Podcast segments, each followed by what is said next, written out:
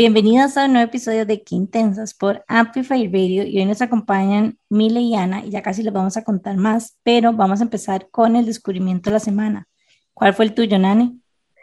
Bueno, hoy les quiero compartir un libro que he estado leyendo.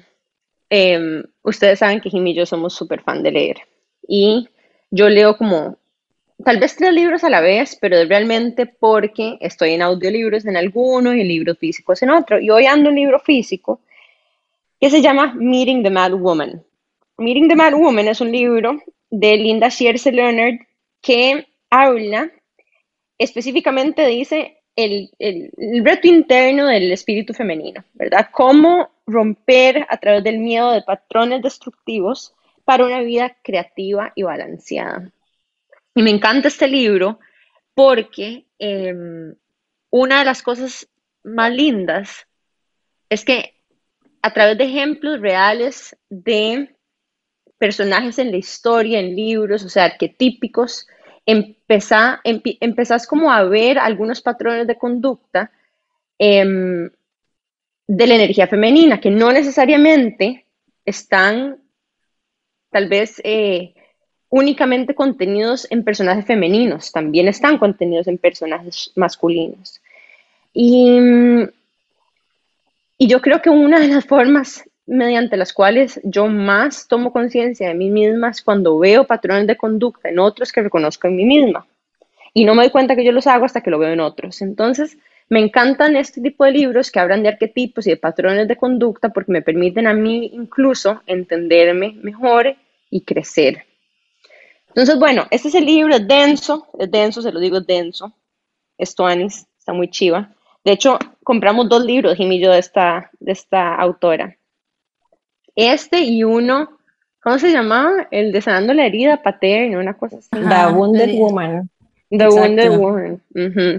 Y bueno, em, estoy en esas. Así que no sé si Jimmy, vos ya empezaste a leer el tuyo, pero yo estoy eating it up, aunque eating it up significa como que, o sea, tragarme un capítulo y después hacer un break e irme a caminar para poder integrarlo, porque jugué no, todavía no me lo, no me lo he leído, pero estoy como con demasiados como similares. Estoy con uno que se llama Goddesses in Everyone, que me parece como super tanis, que también habla un poco como de los diferentes arquetipos, digamos, que podemos como embrace las mujeres.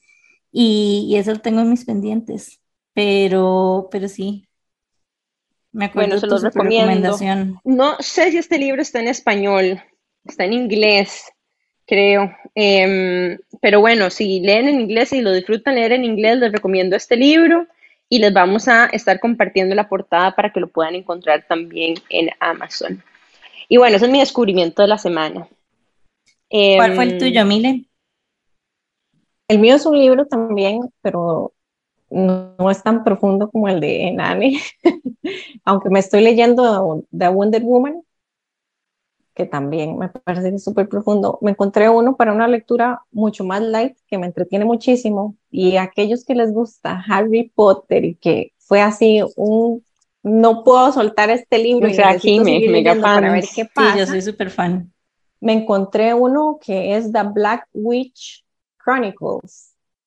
Vean, no he soltado los libros. O sea, aquí encontré el primero en la librería internacional y el resto los compré en Kindle porque me tienen súper entretenida, entonces me saca incluso de eh, todas las lecturas profundas y se los súper recomiendo si quieren salirse de la onda del crecimiento personal y entretenerse y distraer y poner la mente así a imaginarse todas las cosas. Me tiene encantadísimo he rajado lo que estás diciendo porque me identifico demasiado. Yo soy demasiado libre de crecimiento personal y profesional. Literalmente devoro audiobooks. O sea, lo mínimo que yo me leo son, bueno, que escucho, son como tres audiobooks al mes, más los que leo. Y lo que me pasa es eso, como que todos van dirigidos como al crecimiento y nunca como a un cuento. Y el otro día compré por cosas de la vida Harry Potter y se sintió tan lindo en audiobook, como que alguien me lo estuviera leyendo se sintió como tan demasiado chineo que lo voy a comprar. Además, ya estoy en Amazon en este preciso momento comprando el audiobook para escucharlo ah. el día de hoy. Ay, a mí me encanta eso. Sí. Me encanta cuando, me encanta cuando un libro físico y, además lo escucho en audio. yo me siento igual, demasiado chineada. Es medio agua hacer eso en realidad, pero ay, qué delicia cuando uno tiene que poner muy poco esfuerzo, nada más para fluir y leer súper rápido. Y además es extra top cuando la persona que narra el libro es el autor del libro, que no siempre es lo ah, mismo, ¿verdad? Este, por eso es que a mí me encantan los audiolibros de Brené Brown, porque es que ella es una oradora tan espectacular, ¿verdad? Y vi que en HBO va a tener un documental que se estrena este mes, así que, ajá, The Atlas of the Heart. Así que De hecho, de hecho, en la temporada que viene de libros, que debería estar llegando esta semana o la que sigue, viene un, un, ejemplar de Atlas of the Heart para las que quieran, es que es el libro nuevo de Brené Brown, que es como una enciclopedia de emociones, si lo tuviera que decir así. De hecho, me recuerda mucho como a la lista de sentimientos y necesidades de CNB, aunque ella lo trata de interpretar, ¿verdad? Eh, eh, yo creo que yo creo que CNB tiene un poquito más de profundidad. las explicaciones de ella se me quedan un poquito como superficiales a veces en, lo práctico. Em, no que crea que ella es superficial, simplemente eh, la forma en la que ella escribe este libro no tiene tantísimo depth. La profundidad. Ajá, como, como es como más storytelling, digamos siento que es como más storytelling y tal vez es como que también es un lenguaje que hay que ir desarrollando. Entonces, es, también siento que como que está diseñado para tal vez alguien que está como empezando en este mundo las emociones, que por más básico que suene, o sea, uno es súper bebé y muchas veces como que nos cuesta realmente como expresarnos con los sentimientos que realmente estamos sintiendo, inclusive los confundimos y es todo un tema. Pero bueno, ¿cuál es tu descubrimiento, Ana? Bueno, yo soy amante de los aceites esenciales, o sea, es que me encantan, así, me fascinan y bueno, eh, me fui a, aquí a Plaza Lincoln y está esta tiendita, entré y vi el montón de aceites de manipura y eh, me llamó muchísimo la atención uno que decía de rosas. Entonces la muchacha en la tienda me dijo, uy, es buenísimo que para el pelo y que no sé qué, ahora me lo pongo en la cara como crema de manos, o sea, es que me encanta. Es un aceitito de rosas, el olor es fenomenal porque no es ese olor así súper fuerte. O sea, me fascinó, me fascinó. Y es Afrodita, así es como se llama, es el, el nombre del, del, aceite. Bueno, no súper fan, yo la quiero un montón, es amiga mía. Y o sea, el, episodio previo creo que fue verdad, Nani, que también el descubrimiento de la semana fue uno de los productos de ella y tiene todo el sentido porque, o sea, son unos productazos. Sí, sí, y, los están regalando mucho como para, para estas épocas. Es que son también perfectos, son perfectos para regalar y aparte el packaging es divino, que para mí eso es como súper importante y los óleos que tiene son espectaculares. Ya, yo creo que vamos a tener que traer a Desi un episodio para que la gente conozca un poco el detrás, el behind the scenes de la marca, no, cantar y aparte... Y la historia de ella es chivísima, o sea, el nivel de resiliencia que es demasiado poderosa y un montón como de struggle y que tuvo como que sobrellevar para llevar la marca donde está ahora. Ella en realidad, bueno, ella no es de, no es de Costa Rica, ella tuvo que, que emigrar por una situación que estaba pasando en su país y empezar desde cero. Entonces es como, es admirable, ajá, o sea, la marca que ha montado y el, la energía, fuerza que tiene esta marca. Se, siente la energía en el producto porque sí es, pero es fenomenal. Ella es espectacular. Nos queda pendiente traer un episodio. Así que ustedes súper intelectuales y yo con mis aceites esenciales. No, me encantan. cero, cero. Somos fans de los Yo creo que aquí todas somos fans de los aceites yo los amo también. Hablamos de aceites en este espacio, hablamos de lipsticks, hablamos de series de Netflix, hablamos de todo, todo depende de cómo nos pesquen, el día que nos de hecho, es como parte de lo que nosotros siempre como que promocionamos, es como que uno puede ser como una girl boss, por ejemplo, si quiere y quiere puede ponerle escarcha y puede ponerse aceititos y puede hacer lo que sea, porque a veces como que nos contamos la historia de que si somos tal cosa nos tenemos que ver de tal manera y como que uno empieza como a hacer todo un storytelling y poder negociar de rosado o hacer finanzas en tacones.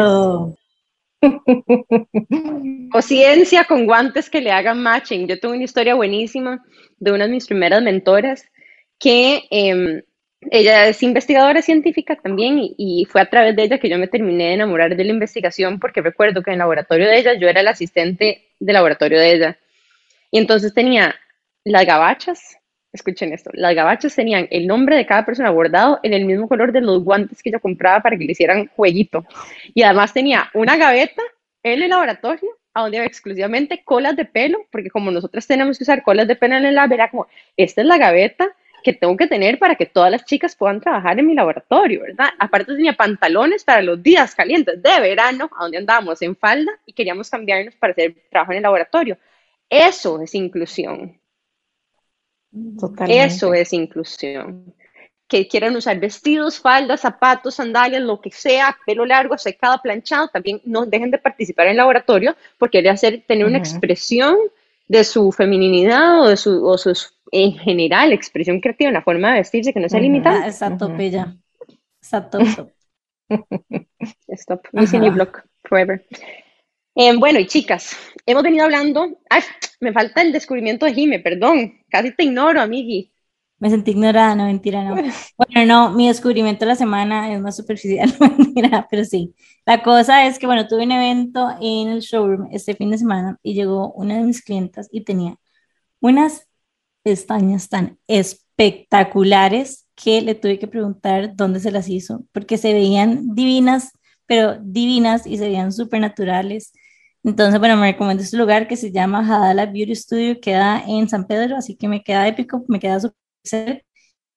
Quiero ir a hacer, todavía no me las he hecho, pero me las Me quiero hacer que porque fans. duran 15 días. Entonces, yo amo todo lo que es como práctico y que me ahorra tiempo y que me hace como verme arreglada y que no tengo que dedicarle tiempo en mi día a día por, Ujú. Sí, por así que estoy. Entonces soy como de uñas en gel, de hacerme como la queratina en la pava para no tener que sacarme nunca el pelo. O sea, como hacer un montón de cosas así. Y esta va a ser parte de lo nuevo que me voy a seguir haciendo también. Demasiadas gracias por compartir esto, Jime. Yo estaba buscando un lugar donde hacerme pestañas también porque, bueno, me vine para la playa y una de las cosas que más pega me da también es como ponerme rímel y que se me corre, a mí se me corre demasiado el maquillaje, entonces termino nunca maquillándome, pero me gusta cómo se me ven las pestañas encrespadas. Pero cuesta quitarse el maquillaje demasiado y darle Ay, me Ay, no, es horrible. Sí, sí, no, todo mal. Entonces, yo también soy fan de Jime, de todas esas cosas que de alguna forma, este, bueno, yo Nos engancho con esto. Sí, a mí me gusta arreglarme igual. ¿Ve? Yo lo No, y es lindo sentirse bien. lindo, más allá de lo que se espera, es como que es como un superpoder. Claro, pero digamos, podríamos argumentar por qué nos sentimos lindas solamente cuando nos maquillamos versus cuando estamos al natural. Yo me siento bonita cuando me arreglo, cuando me, me encrespo las pestañas y una serie de otras cosas también. Y para mí eso de, me choca porque es un hándicap. Es un hándicap porque me tengo que levantar más temprano, es un hándicap porque cuando no lo hago, mi confianza no es igual, ¿verdad? O sea, cuando yo voy a una mesa de negociación cuando yo voy a ir a vender un proyecto a mis jefes cuando yo voy a ir a hacer algo, yo, o sea, ¿verdad? Yo me visto para el- lo, que yo, yo quiero proyectar. Y todo eso implica de que nosotras muchas veces, sí, para aquellas mujeres que enganchan como nosotras con esto, ¿verdad? De ponerse tacones, de sentirse bien, de maquillarse, de querer hacerse el pelo para momentos especiales, em, independientemente si sean para una vida personal o profesional, ustedes creerían que yo solamente tengo vida profesional, porque solamente hablo de arreglarme para negociaciones o, o pitches de proyectos. Pero bueno, digamos que tienen un date también, este, y que para dates también. Y, y la verdad es de que tenemos una desventaja. Las mujeres tenemos una desventaja de la misma forma que cuando nos viene la menstruación para alguno de ese tipo de momentos de negociación, etcétera. Juepuña el día en que a mí me baje la regla, el mismo día que tengo que ir a echarme, digamos, ahí un pulso, ¿verdad? Una mediación, una negociación, porque, o sea, la preparación interna para no estar sintiéndome detonada, ¿verdad? Y el control que hay que tener y el dolor físico con el que uno va, o sea, e- e- es realmente, o sea, es diferente. La experiencia, que nadie me diga nada. Entonces, bueno, también soy O fan cayó de la luna. de- Sí. Exactamente. Entonces, todas estas cosas que de alguna forma nos agilizan la vida, ¿verdad? Que son un poquito más permanentes, que nos permiten usar el tiempo de forma más eficiente para cumplir los objetivos que queremos cumplir, este, son cosas con las que yo me matriculo de fijo. Claro, claro. Sí, sí, facilita la Sí, yo vida. también. Yo también voto ahí totalmente. Todo lo que facilite la vida es ideal. Yo era de deberíamos- antiqueratinas, antiqueratinas, y ahora amo la queratina. Es que me facilitó la vida totalmente. Es que es lo máximo, porque literalmente no tienes que hacerte nada en el pelo. Deberíamos hacer una lista como Sí. de esos hacks, Qué así como sí. en el blog, como esos hacks que te pueden ahorrar tiempo en las mañanas, literal, es como No sé, la queratina para mí no falla, las uñas en gel tampoco fallan. Para mí eso fue un descubrimiento que hice hace unos años y desde que lo hice no he parado. Bueno, las pestañas ahora, yo también me hago como una cosa en Samsara que es con las cejas, que lo mm. amo y que se mantiene. Ah, yo tengo microblading de fijo, microblading all the way. Otro life hack buenísimo es el spray tan, o sea, si quieren salvar su piel de melanoma, spray tan, ¿verdad? Total. 100%. Claro, claro, buenísimo. Eh, blanqueamiento de tomar Notas. Además, uno, uno, que todavía no, no he hecho, pero que me quiero hacer, y es que me di cuenta, bueno, pues nos pusimos Botox hace poco y lo amamos, y nos estaban contando que uno se puede poner como relleno, digamos, como en las ojeras para evitar como que se vean como que uno no ha dormido porque uno nunca duerme. Entonces, ese hace mi próximo también. Hay que aprender a dormir, ese es otro episodio que Bueno, también, pero ese, ese, ese me cuesta. Ajá. Entonces, por mientras, me voy a poner rellenito. Somos unas enablers totalmente de las, de las workaholics. Pero no, no, vamos a mejorar. Tenemos que hacer otro de bienestar. Pero bueno, gracias Jimé por el descubrimiento de la semana. Y antes de irnos a corte comercial, les queremos contar de, bueno, Mile y Ana que están aquí con nosotros. Este, y bueno, Mile es abogada con más de 20 años de experiencia en empresas privadas, tanto de consumo masivo como en gobierno y es notaria en la práctica privada. Al igual que nosotras, tiene un MBA con énfasis en mercadeo, es especialista en arbitraje, mediación y conciliación. También máster en liderazgo y desarrollo organizacional con coaching en neurociencias, máster en habilidades de liderazgo desarrolladas en Harvard, en el EIDHI University, coach certificada por la Federación Internacional de Coaches. Además, tiene un posgrado en bioneuroemoción del Instituto Enric Corbera en España y está certificada como mediadora, conciliadora y negociadora. Es mamá de una chica de 18 años y es divorciada desde hace más de 16. Bienvenida, Mili. bueno, yo les voy a contar de Ana. Ana es abogada de profesión, es mediadora en temas de familia, cofundadora de Gaia Mediación, máster en resolución alterna de conflictos de la Universidad Carlos III de Madrid, diplomada en bioneuroemoción especialista en coparentabilidad, yoga y meditación certificada durante 18 años, esto me encanta, asesora en Ayurveda y además es la mamá de dos niños y futura especialista en orientación y educación familiar. Se desempeñó durante más de 15 años como abogada litigante que la impulsó a brindar su servicio de ayuda de la mediación y la resolución alterna de conflictos, siempre combinando su vida de abogada con la enseñanza del yoga, lo que la motivó a encontrar el balance perfecto por medio de la mediación. Y esto me encanta porque son como dos mundos que no siempre, no siempre convergen. Entonces, bueno, ya podrán ver que el episodio que nos espera hoy va a estar espectacular. Y nos vamos a ir un breve corte comercial y ya casi volvemos con más de Qué Intensas por Amplify Radio. Qué intensidad. Estamos de regreso con más de Qué Intensas por Amplify Radio y hoy nos acompaña Mila y nos acompaña Ana. Bueno, como les estuvimos contando, en realidad tienen una bio súper variada porque son abogadas, profesoras de yoga, también MBA, o sea, como que tienen un montón de, vamos a ver, como que rompen un poco como con la etiqueta tal vez de las abogadas que tal vez todos nos imaginamos y siento que de ahí es parte como de la riqueza que va a tener este episodio. Quería preguntarles cómo se conocieron.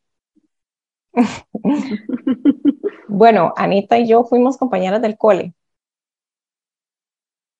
pero eh, la historia, a mí me encanta la historia nuestra, en realidad, de, pues nos íbamos encontrando en la universidad porque las dos estudiamos derecho.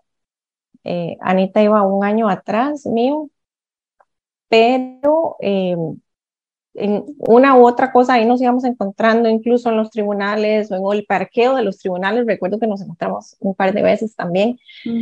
Y cuando yo me quedé sin trabajo, a mí me despidieron en diciembre del 2019 de la empresa donde yo trabajaba.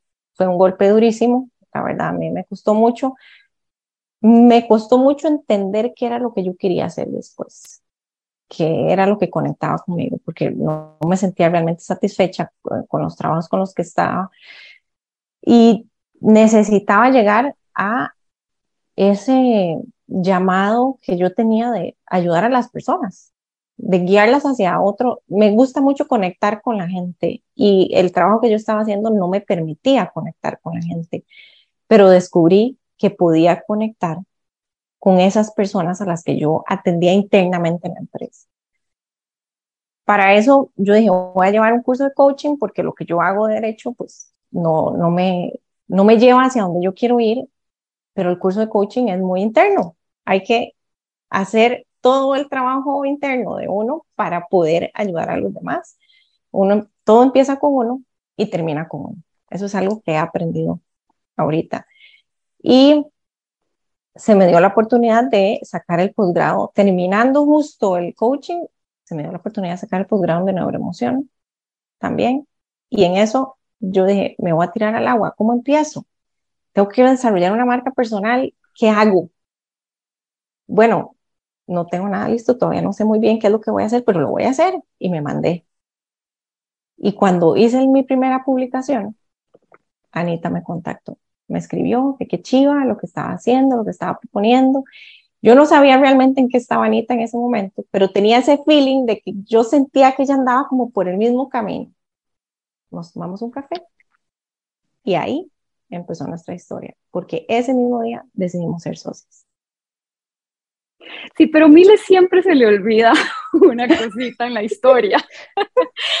y es que siempre se te olvida cuando estamos en la fiesta de, del cole, que siempre se hacen estas fiestas de cada 10 años o cada 5 años, ¿verdad? De generación. Y justito yo estaba planeando hacer el curso de mediadora. Y nunca se me va a olvidar que fue con Mile con la que me sentí a hablar y es esto de que desde el principio yo sentí como esta receptividad de parte de ella, de, uy, qué bueno, hacerlo, ¿verdad? O sea, pero desde ese momento, digamos que, que lo hablamos, ¿verdad? Que luego conectamos en redes sociales, pero ya desde ahí empezamos como a, hablar un poco de mediación y de resolución alterna de conflictos y un poco de todo esto. Me encanta la historia que están eh, contando por varias cosas. Primero, como el poder de un café, literal, es como nosotros hablamos demasiado como del networking, que la gente a veces dice como que el networking tiene que verse, no sé, como que uno se lo imagina ahí un poco como en el aire, literalmente a veces es eso, es como irte a tomar café con una amiga o con alguien y pueden salir cosas súper chidas de ahí. Y lo otro es que hay otro tema que nosotros hablamos un montón y es como hacer amigas de grandes, como que uno cambia demasiado en el tiempo, entonces como que a veces nos pasa que tal vez no conectamos ya con ciertos temas con nuestras amigas de toda la vida, etcétera, y para ustedes fue un poco como al revés, o sea, como que se conocían, siempre habían como conectado, pero tal vez no eran tan cercanas, o eso es por lo menos mi interpretación, como lo son ahora. Y es como, como a través de los años, como que uno va evolucionando y que inclusive como gente que tal vez ha estado ahí siempre en tu vida, pero que tal vez no la tenías como tan, tan presente, se pueden convertir también en tu pieza clave o en este momento, o para ustedes, por ejemplo, en esa dupla de un negocio tan chido como el que ustedes tienen. Sí, y yo creo que también hay, hay un elemento ahí como de que tenés que estar lista para, ¿verdad? Eh, de alguna forma, lo que yo escucho a la historia de ustedes es que Ambas pasaron por cosas que las obligaron de alguna forma a trabajarse para estar listas para llegar al encuentro de la otra, ¿verdad? Hay gente que está ahí una en la vida de, uno siempre, pero uno no lo ve hasta que está, ¿verdad? Hasta que los dos tienen la misma, los mismos lentes para encontrarse, ¿verdad? No era el momento correcto. Y yo creo que eso es así para muchas cosas, amistades, parejas, trabajos, incluso vos que decías, Mile, como que, como que no sabía lo que quería, pero no fue hasta que, ¿verdad? decidiste o te sucedió algo que te expulsó de donde estabas, ¿verdad? Y yo creo que muchos de esos momentos a donde uno dice, puña, me pasó esto, este, porque yo también he sido despedida antes y fue puña, golpes, eso, ¿verdad? Pero también reconozco de que eso pasó por cosas que yo hice que eran indicadores de que yo ahí ya no pertenecía, y muy, no sé si a alguien más le ha pasado esto, pero muchos de estos momentos de quiebre vienen como una consecuencia incluso de un crecimiento de conciencia a lo interno. O sea, si yo me hubiera quedado y yo nunca hubiera elegido crecer, probablemente seguiría ahí. Pero yo elegí crecer y empecé a poner límites y empecé a expresarme de formas distintas y empecé a moverme de formas distintas permitir algunas cosas, a no permitir otras, a, ¿verdad? actuar diferente y más consecuente y en lealtad conmigo misma. Y definitivamente, si un entorno no tolera eso, te expulsa también, ¿verdad? Em, entonces, qué bonito que hayan llegado las dos a un proceso donde pudieron llegar al encuentro de la otra, porque sin duda ustedes dos juntas, o sea, tienen un efecto muy expansivo, son mucho más poderosas juntas que solitas, ¿verdad? En especial ahorita, ¿verdad? Son esas ocasiones donde uno más uno es igual a tres. Y, y me encanta y me gustaría que nos cuenten más del proyecto que entiendo que se llama Gaia. Sí, sí se llama Gaia, como mi perrita, labradora de 12 años. la verdad que a mí, o sea, vamos a ver, chicas, para contarles un poquito, yo me fui a España después de un divorcio, de, estar casada, imagínense, nueve años. Y entonces fue como, ok, quiero hacer algo diferente porque venía en todo esto de, litigios y abogada full, ¿verdad? 24/7 y quería pues cambiar un poco eso. Y me fui a sacar el, el máster en mediación a Madrid y de pronto, bueno, eh, se viene pandemia, me tengo que regresar, entonces yo venía aterrizando y me encuentro a Milia, o sea, fue maravilloso. Venía llegando de Madrid y así fue increíble. Entonces, eh, pero yo quería hacer un centro de mediación, pero no quería que fuera el típico centro de mediación que ofrecen los abogados con nombre legal, con nombre de firma legal, sino que quería un nombre diferente, o sea, algo que realmente hasta un poco holístico. Lo que pasa es que, a ver, si vos le decís a un abogado, puede ser mediador, que quieres un nombre holístico, simplemente salen corriendo. O sea, es que dicen, está loca, ¿de dónde salió, verdad? O está, o sea, ¿en qué anda pensando? Pero cuando me conecté con Miller fue como, sí, o sea, es que yo también quiero eso quiero, eso del nombre, de que sea algo diferente, que, se, que de verdad, que sea como una forma de conectar diferente con las personas. Y pues, qué mejor que el nombre de mi perrita Gaia. Claro, fue algo como de mágico realmente. Y creo que la conexión que hemos hecho, Anita y yo, se puede describir de esa manera. Gaia no solo nació por el nombre de la perrita, es que las dos pensábamos que el derecho y la forma en que la gente estaba haciendo las cosas en derecho se quedaban cortas. Se quedaban cortas porque cualquier proceso legal es un proceso emocional. La gente está afectada, se ve afectada por ese conflicto que están viviendo. Y la manera en que queríamos abordar la mediación, y eh, fue muy curioso porque cuando empezamos a hacer mediaciones, las primeras mediaciones que empezamos a hacer, todo empezó a fluir de una manera espectacular. Si una hablaba, la otra entraba, era como, como ir viendo cómo se iban acomodando.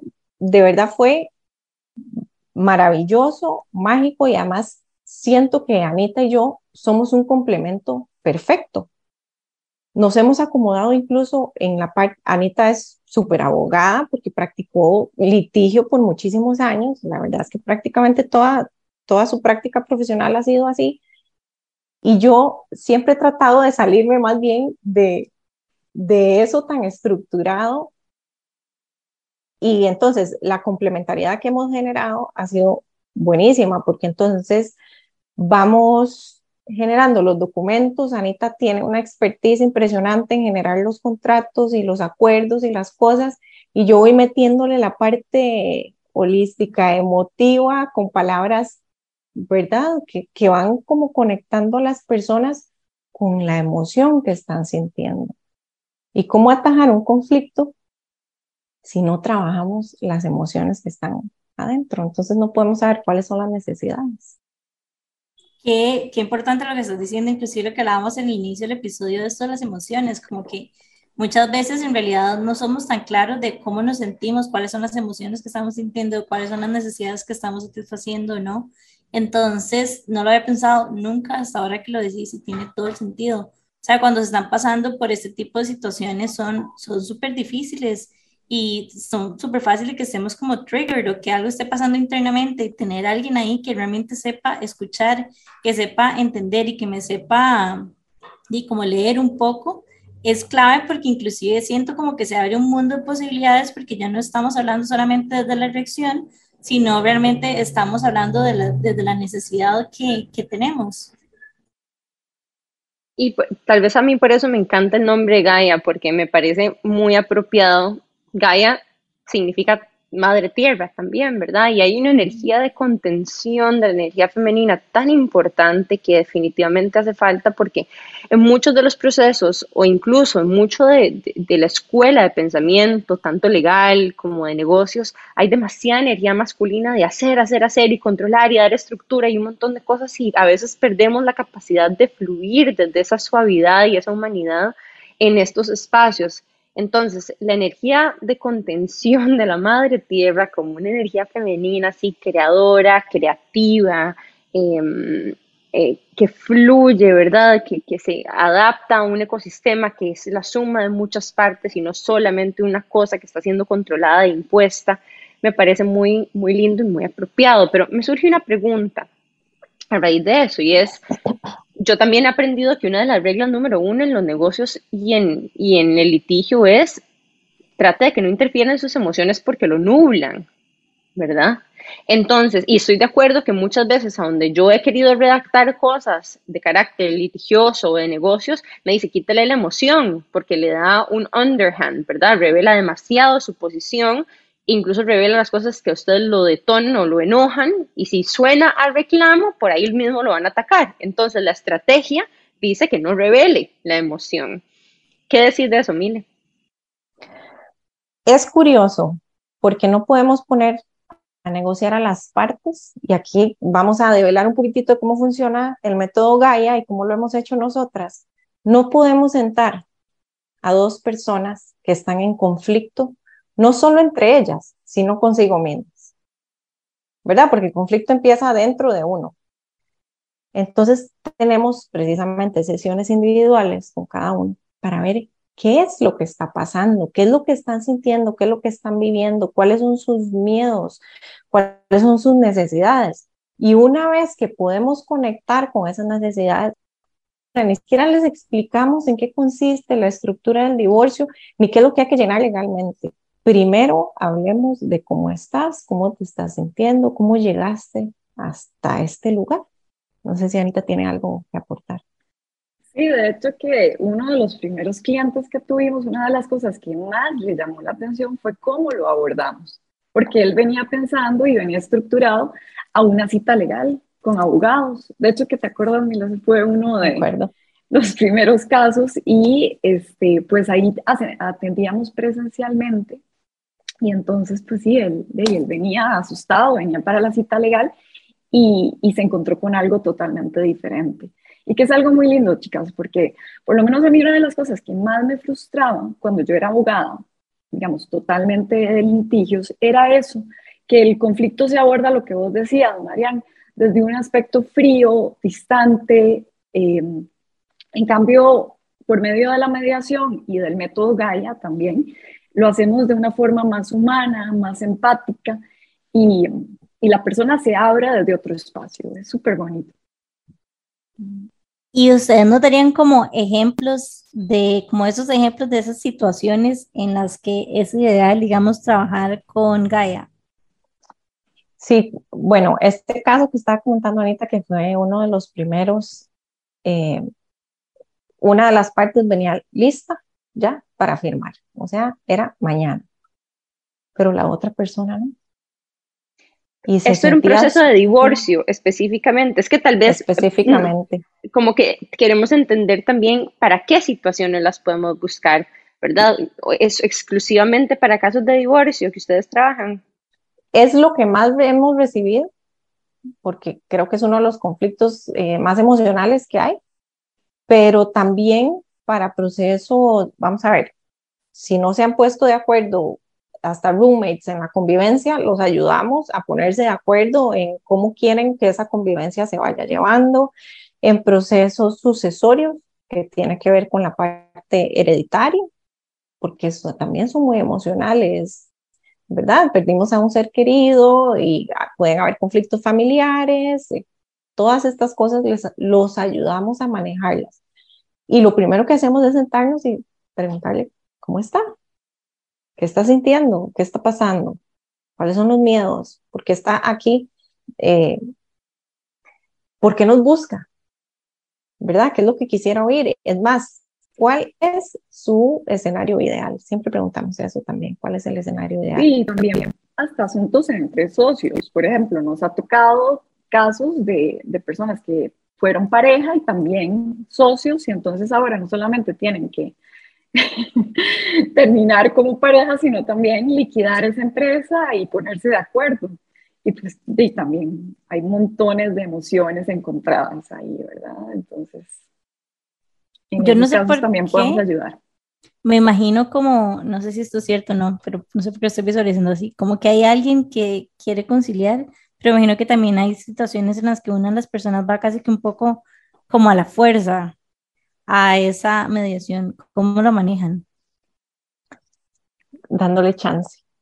Ujú. explicamos cómo es el proceso y damos chance. Ese era precisamente lo que les iba a comentar de este caso. Viene alguien ya preparado, listo para firmar, pero también un poquito con los tacos de frente, ¿verdad? Como muy impositiva la persona y el otro no está tan receptivo. Entonces, hay que dejar que las personas vayan asimilando el proceso y vayan entendiendo que los miedos que tienen del proceso se disipen con las conversaciones que vamos teniendo. Un ejemplo clarísimo y así como rápido es el hecho de que a los hombres les asusta mucho que les pongan una pensión alimentaria, por ejemplo.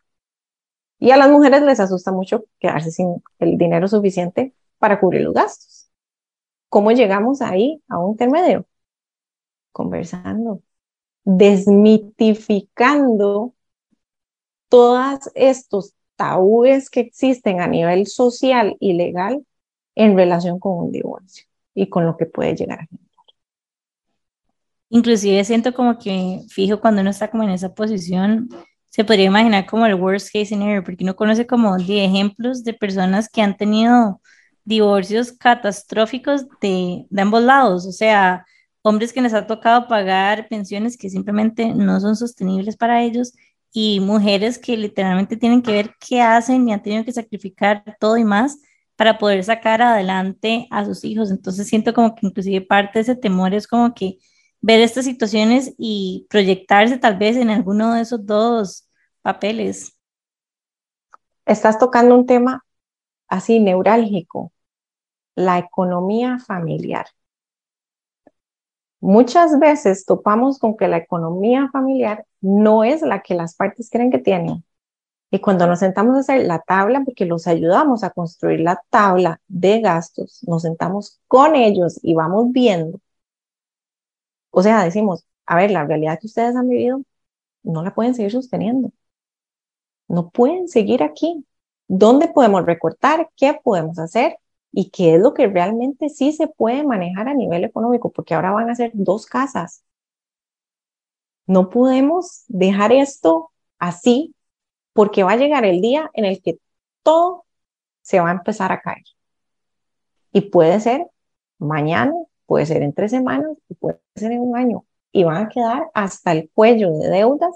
Y más bien tenemos que ayudarlos a salir de ahí para que la realidad económica se sostenga y puedan todos los miembros de la familia salir adelante. Estamos hablando de que son decisiones que van a impactar el futuro cercano, mediano y a largo plazo. Claro, y es súper importante que no se arrastren los mismos conflictos que tal vez la pareja tuvo en su convivencia y en, su matrimonio. Y si la economía no se manejaba bien a nivel de cuando estaban conviviendo, imagínense en, en divorcio, va a ser un tema catastrófico y pues eh, van a terminar eh, peleándose y esto pues va a generar mayor estrés en, en, la pareja. Así que es uno de los temas que nosotros revisamos con más lupa de todos. Sí, incluso, y esto es, se los decimos siempre, el hecho de firmar un papel que diga estoy divorciado no quiere decir que la dinámica que existe entre la familia, sobre todo la futura expareja, vaya a cambiar. Si yo no he cambiado, si yo no he trascendido, no he aprendido lo que tengo que aprender de este conflicto que estoy viviendo, la relación va a seguir siendo exactamente la misma con la otra persona, nada más que va a vivir en otro lugar. Pero el chat va a estar plagado de la misma dinámica, los correos plagados y cuando voy a recoger a los chiquitos o los voy a dejar, voy a tener exactamente el mismo conflicto, porque no lo he trabajado. Sí, como que firmar un divorcio no significa trabajar el problema. No significa divorciarse al final. No, de hecho que uno de los temas que trabajamos con las parejas es precisamente que vean en su pareja un proceso de aprendizaje. ¿Por qué? Porque si no, entonces vemos el divorcio o, bueno, el, eh, sí, la separación como tal, como algo malísimo. Y eso es una de las cosas que también ayuda a las personas a cortar y a transformar ese proceso de aprendizaje, ver a la, a la pareja como nuestro mejor maestro, como un gran espejo un montón de conflictos que me estaban, que estaban sucediendo dentro mío, pero para trascenderlo, para transformarlo, no para seguirlo arrastrando, porque si no, entonces vamos con otra pareja y volvemos a meter las patas, ¿verdad? Así como se dice tradicionalmente, y volvemos otra vez a echarle la culpa al otro sin nosotros hacer los cambios que tenemos que hacer. Y sin verlo como un proceso de aprendizaje también, que es súper bonito. Qué lindo la perspectiva con la que lo están viendo, me encanta. Quería preguntarles sobre eh, otro proceso que ustedes también mencionaron, que es como cuando perdemos a un ser querido y que hay como división de bienes, porque me imagino que hay un elemento que lo complica mucho más, es que hay muchas más personas involucradas que solo dos, así que poner a todos de acuerdo y que todo el mundo esté feliz también tiene sus complicaciones. Dime, ¿te parece si hacemos un breve corte comercial y más bien volvemos en el próximo segmento hablando un poco más de esto, específicamente lo que Jimé estaba preguntando, ¿verdad? ¿Cómo hacemos para mediaciones en esta división de patrimonios, entre otras cosas?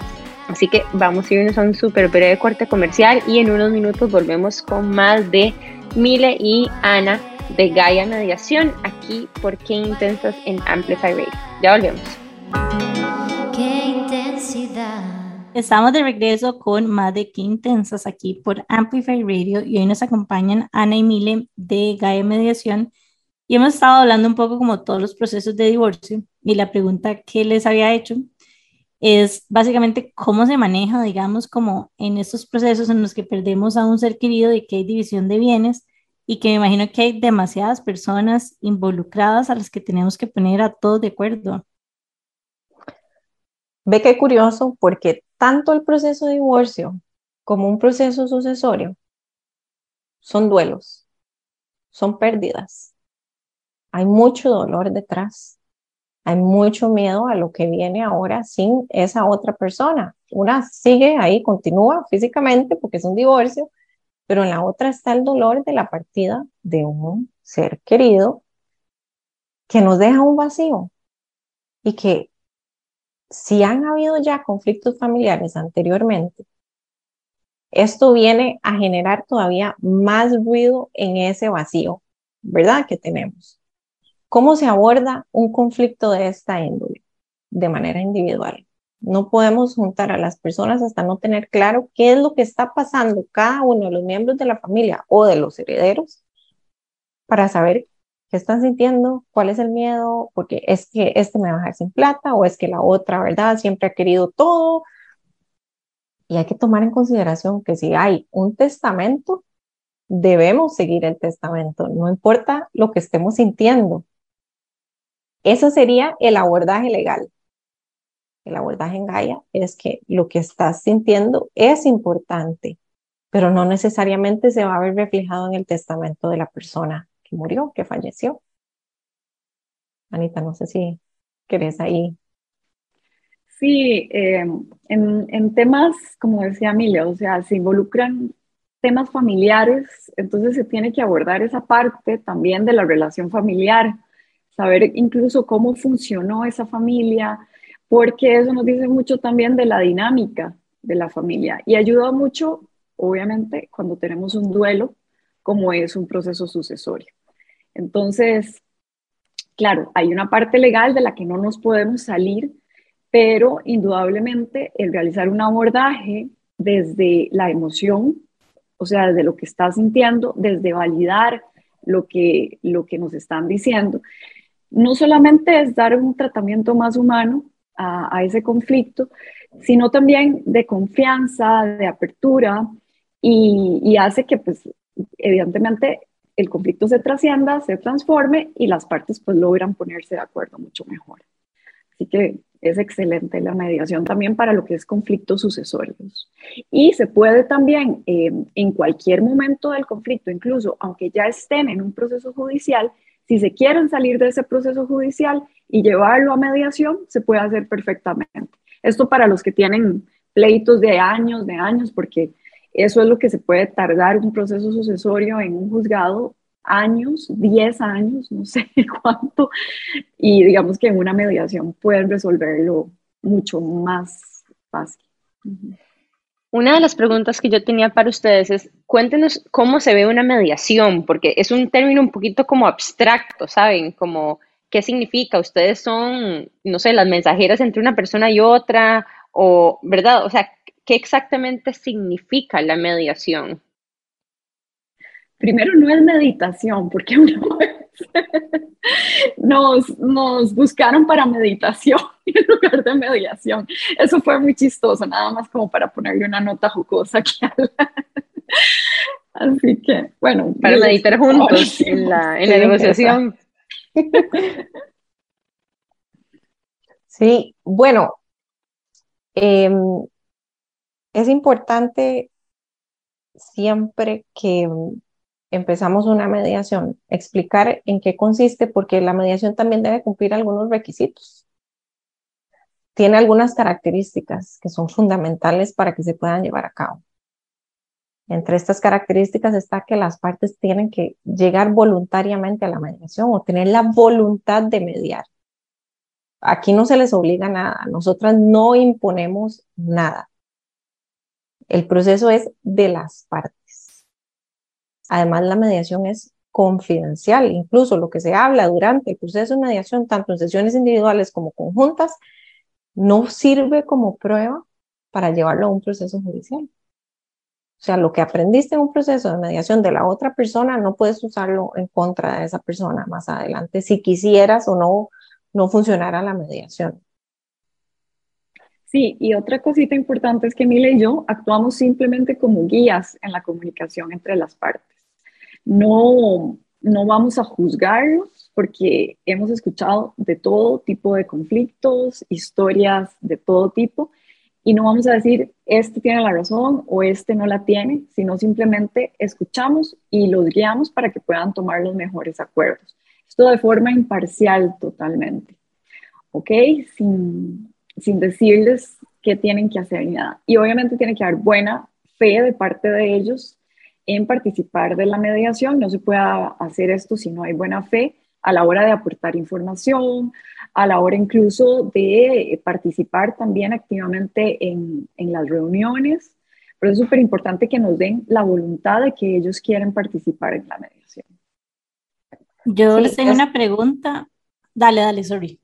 Esto que está diciendo Anita es muy importante porque la mediación, como es el proceso de las partes, dependerá de ellas cómo se vaya a dar la comunicación entre ellas. Hay parejas, futuras exparejas, que tienen muy buena comunicación entre ellos o que por lo menos todavía hay comunicación entre ellos. Entonces podemos hacer sesiones conjuntas. Pero cuando el el conflicto es muy, muy elevado y hemos hecho sesiones conjuntas y vemos que es una atrocidad, ¿verdad? Empiezan a así a mandarse hachazos o indirectas durante el proceso de mediación, incluso a faltarse el respeto. Ahí nosotras intervenimos, ¿verdad? Tratamos como de otra vez volver al centro, recordémonos para quién estamos haciendo esto, cuál es el objetivo y no volvemos a tener sesiones conjuntas porque no avanzamos. Entonces la comunicación la hacemos entre uno y otro, pero todo depende de la dinámica que hay entre ellos. No depende de nosotras, sino de cómo vemos que ellos se van manejando. Obviamente intentamos que ellos aprendan a comunicarse de una manera distinta, que tengan más respeto entre ellos. La, la mediación se enfoca en el futuro. No nos quedamos en el pasado, que es lo que pasa en una corte. Él me hizo, él me dijo, ella me dijo, ella dejó de hacer, ¿verdad? Eso es en la corte. Aquí en la mediación es cómo queremos que esto se maneje a partir de hoy. Y ahí preguntamos cuál es el escenario ideal. Yo quería preguntarles como recomendaciones o qué preguntas le dirían a alguien que está como en un proceso de mediación, está pasando como por un cambio, pero tal vez no está lista todavía para ir a Gaia o el conflicto no, no lo siente todavía tan grande como para buscar ayuda profesional, como qué preguntas debería de hacerse a ellos mismos, digamos, para poder salir de este conflicto. Bueno, primero que todo yo diría, eh, ¿cómo querés que se dé ese proceso de divorcio? Si querés que sea en forma pacífica, si querés que sea en forma contenciosa, o sea, ¿cómo querés que ese proceso se haga? Y eh, trata de encontrar al profesional que te puede ayudar a que eso sea así, sobre todo porque ¿Qué pasa? Cuando tenemos un conflicto de divorcio, por lo general, y llegamos donde un abogado que tal vez es muy, muy confrontativo, pues nos puede desviar la atención totalmente y, arrastrarnos a algo que no es lo que queremos. Entonces yo creo que primero es eso, o sea, ¿cómo querés que eh, este proceso de divorcio sea? Y si es en forma pacífica, pues trata de encontrar al profesional con el que te sintas en confianza y con el que puedas abrirte y sobre todo empatizar también, que es súper, súper importante. Sí, antes de, yo diría que antes incluso de acudir o presentar un proceso a nivel judicial, buscar las opciones que hay. Nosotras incluso les ofrecemos porque hay personas donde la otra parte no quiere ir a mediación pero ellos sí. Entonces los preparamos para un proceso, los preparamos para algo diferente, con una visión distinta y sabiendo que hay posibilidades infinitas para resolver el conflicto. Muchas veces venimos con la mente muy cerrada y decimos, es que es solo esto, esto y esto, yo lo puedo resolver solo así, así y así, porque él es así o porque ella es así. No, ahí nosotros les abrimos como un abanico de posibilidades y les decimos, Aquí podemos hacer muchísimas otras cosas, no solamente eso que estás pensando. Sí, esto es otra cosa súper importante también, que yo creo que cuando hay parejas y sobre todo cuando hay hijos, es súper bueno que se pregunten es, ¿cómo quieren ustedes sus hijos que cuenten esta historia, qué sé yo, en un par de años? O sea, ¿cómo quiero yo que mis hijos recuerden el divorcio que yo tuve? Entonces, eso también les ayuda mucho a centrar el, el norte o incluso la intención, porque claro que vamos a estar en algunos divorcios con personas que, se, que no se quieren ni ver, o sea, entonces qué difícil trabajar una negociación con alguien que no me puedo ni siquiera sentar, pero si ponemos como centro de atención que eh, sean los hijos, yo creo que ahí cambia muchísimo. Y dejamos de estar pensando solo en, en esto, como Mila decía, nuestra narrativa, en la historia que nos contamos podemos entrar más a las parejas y empezarles a cambiar esa historia que se cuentan. Y aquí viene una pregunta ya como más explícita. ¿El proceso de mediación es un proceso alternativo a un proceso judicial o es complementario? No es un proceso, vamos a ver, es resolución alterna de conflictos. Entonces, es precisamente alterno a la vía judicial. Y uno puede echar para atrás un proceso judicial y decidir hacerlo en un espacio de mediación. Sí, siempre. Totalmente. Siempre. Siempre, está esta posibilidad. Porque me parece que muchas veces uno siente como que ya el, proceso judicial y el litigio es como el final, ¿saben? Cuando ya todo el mundo se jaló de los pelos, ya, o sea, solo queda pelear, digamos, en la corte. Y llega un momento donde hay tanto dolor, pero uno siente que no puede echar para atrás. Entonces, tal vez este proceso de mediación puede significar, tal vez incluso una forma de ya, como que cerrar y, y sanar. Sí, parte de esto es el hecho de que creemos y así está socialmente, culturalmente y hasta religiosamente estigmatizado el divorcio como algo negativo. Y es importante tener claro, y en la vida lo hemos visto incluso con amistades, que todo tiene un ciclo.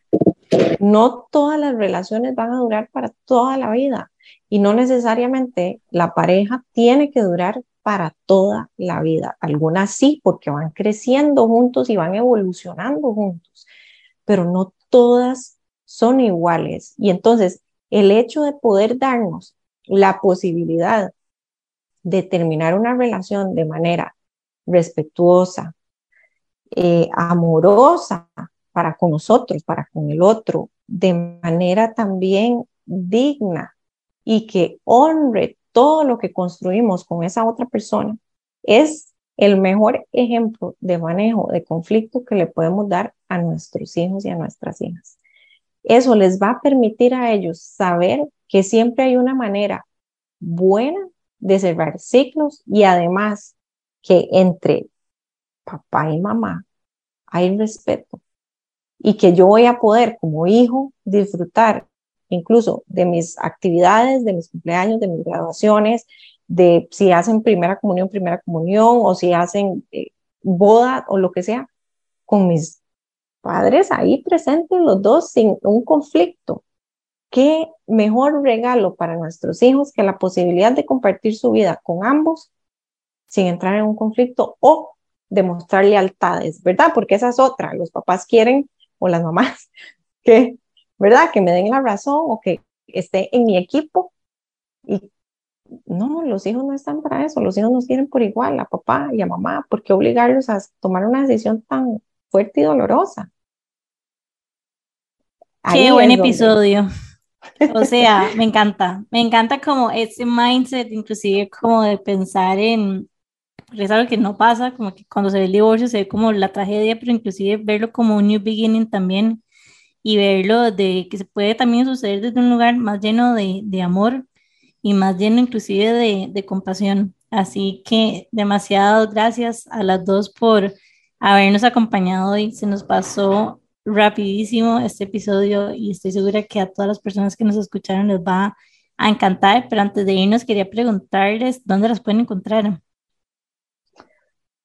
Bueno, tenemos Facebook e Instagram y en los dos nos pueden encontrar como Gaia Mediación y nos pueden eh, escribir al 8327 4574 soy yo quien eh, les va a contestar por ahí. Mile, entonces, eh, lo que necesiten o si quieren un correo, también nos pueden enviar un correo. Les voy a dar el mío y ahorita Anita les da el de ella. Es milepachecor.gmail.com. A mí me pueden escribir a Ana Marcela García 29 arroba gmail.com y estamos, por supuesto, súper pendientes. Nos pueden escribir también por el Instagram o por Facebook y ahí estaremos siempre revisando nuestras redes. Muchas gracias, chicas. Y bueno, para todas esas personas que están pasando por algún momento complicado, que quieren buscar una resolución alterna de conflictos, que conectan con la visión de mundo que tienen Ana y Mire y que quieren buscar alguna persona que que tal vez procese y acompañe en procesos legales de forma diferente. Ya saben, GADE Mediación, estas chicas están conectadas con ellas mismas, con incluso, no sé, una visión más holística del mundo. Así que muchas gracias, chicas, también por compartirnos esta sabiduría del proceso de ustedes dos. Qué lindo ver una dupla poderosa de mujeres también ayudando a personas a trascender procesos tan arcaicos y llenos de conflicto y ego como lo son los que hablamos hoy. Y mm, recuerden seguirlas a ellas en Instagram como Gaia Mediación, seguirnos a nosotras también como Qué Intensas Podcast y seguir a Amplify Radio como Amplify Radio FM. Jime, ¿tenemos algún otro tipo de anuncio que tenemos que dar ahorita al final?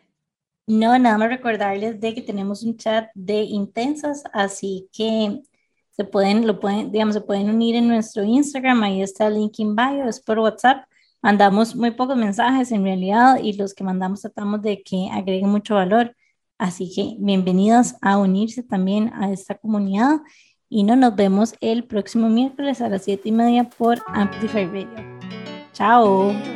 Chao. Chao, gracias. Hasta luego, gracias.